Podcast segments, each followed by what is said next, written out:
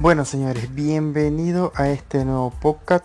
El Madrid pasó a octavos de final de la Copa de Rey sin sufrir mucho, pero hubo algunos sustos, pero en realidad no se sufrió en prácticamente todo el partido. Fueron los que controlaron todos los tiempos. El equipo de Zidane se impuso al Unión Unionistas 3 por 1. El técnico francés desde antes del PT inicial trató a este equipo como si fuera, no sé, un Liverpool, un Bayern, una Juventus, un Barcelona. O sea, puso demasiados titulares a jugar esta copa. Y yo creo que lo dije en el podcast anterior. Espero que el Madrid salga a morder, salga a ganar. Y lo hacía más peligroso este partido porque era partido único. Vean la casi debacle que iba a tener el Barcelona contra el Ibiza perdiéndolo 1-0 y lo ganó prácticamente en el descuento. Me parece bonita la Copa de Rey así, o sea, partido único porque los equipos de segunda división parecen que tienen hasta chance porque si un equipo grande no está en su día, chao pescado. El equipo local tenía la ilusión, o sea, la ilusión, las ganas, salió con sus mejores armas, eso fue un día en Salamanca, era para disfrutar, no importa el resultado, no tienen nada que perder, era contra el Real Madrid que iban a, jugar, no era con, cualquier equipo. ¿Cuándo será la próxima vez que el Madrid vaya a su cancha? No lo sabemos, por eso fue un día para disfrutar. El partido empezó con imprecisiones, los pases largos que daban Marcelo, el mismo Jaime o Militao nada más picaban en el césped y salían de una vez volando rápido, señal de que el pasto estaba duro. Y recuerden que el día anterior había nevado en esa ciudad y el campo estaba totalmente blanco.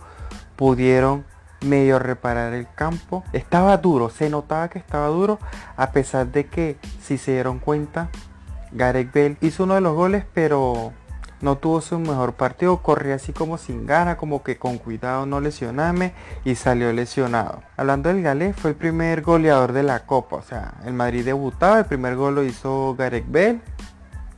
Un centro por la izquierda, un más rechace de la defensa del equipo local. Bell la paró con el pecho y le pegó con la derecha que hubo un medio desvío y gol. Lo que me llamó más la atención fue la celebración tan seca del galés o sea, pareciera que no, no, tenía, no, no tiene ganas de jugar fútbol, no tiene ganas de jugar con, con el Madrid. Fuera sido con Gales, fuera sido otra cosa. O sea, se le fuera visto otro ánimo.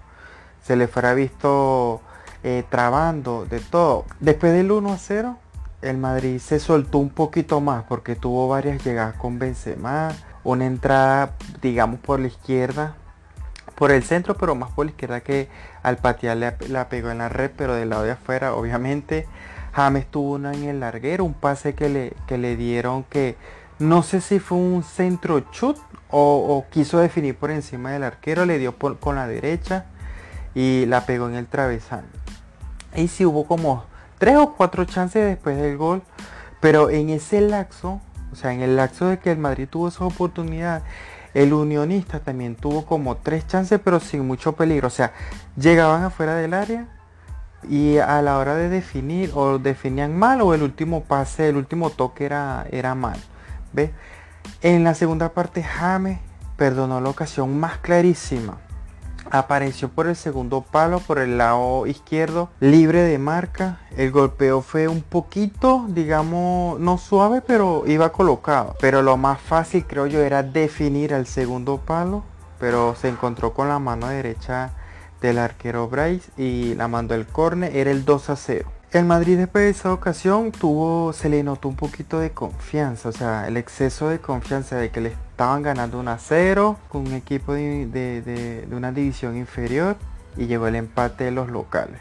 Una pérdida de Marcelo, yo, yo Marcelo veo que todavía no está a tope, después de la lesión no, todavía no está a tope. Una pérdida, no pérdida, un mal pase de Marcelo se la dio a un jugador rival que la controló, no sé cómo hizo para entrar al área, le quedó para la izquierda y la metió en el ángulo, nada que hacer para Areola. Pero bueno, fue el 1 a 1. Fue el único susto que yo vi en el partido. El único susto porque el Madrid reaccionó de una vez. Eso fue de inmediato que reaccionó. El mismo Marcelo, creo que fue lo único que hizo en el partido. Entra por la izquierda, centro raso, no pudieron sacarla. Brahim no sé cómo quiso definir.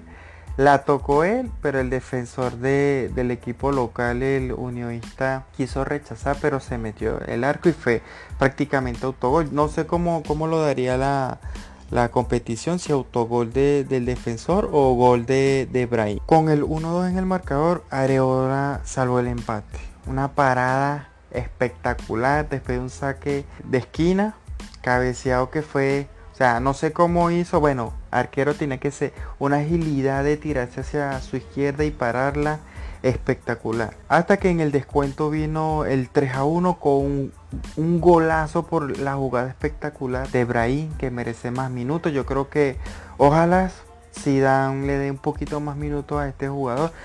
Sabemos o recordemos que la temporada pasada el mismo Zidane le dio muchos minutos a Brahim. Esta temporada comenzó mal por una, lesión que tuvo, cuando llegó se volvió a, lesionar, prácticamente no hizo pretemporada y más o menos entra en convocatoria pero siempre queda de eh, siempre queda fuera o no entra en la convocatoria.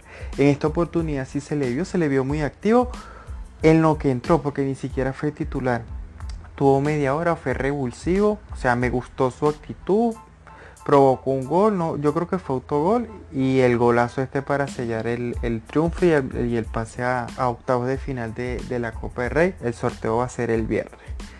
Bueno, espero que les haya gustado el partido del Madrid. A mí por lo menos fue un partido tranquilo. O sea, nada alarmante. Sabían los jugadores de que no, no, no se están jugando una semifinal de Champions. El pasto. Pero aquí estamos. Estamos en la próxima ronda. Esperemos el sorteo del viernes a ver qué es lo que depara el, futuro y la suerte del Madrid. Bueno, esto ha sido todo el podcast. Hasta una nueva oportunidad.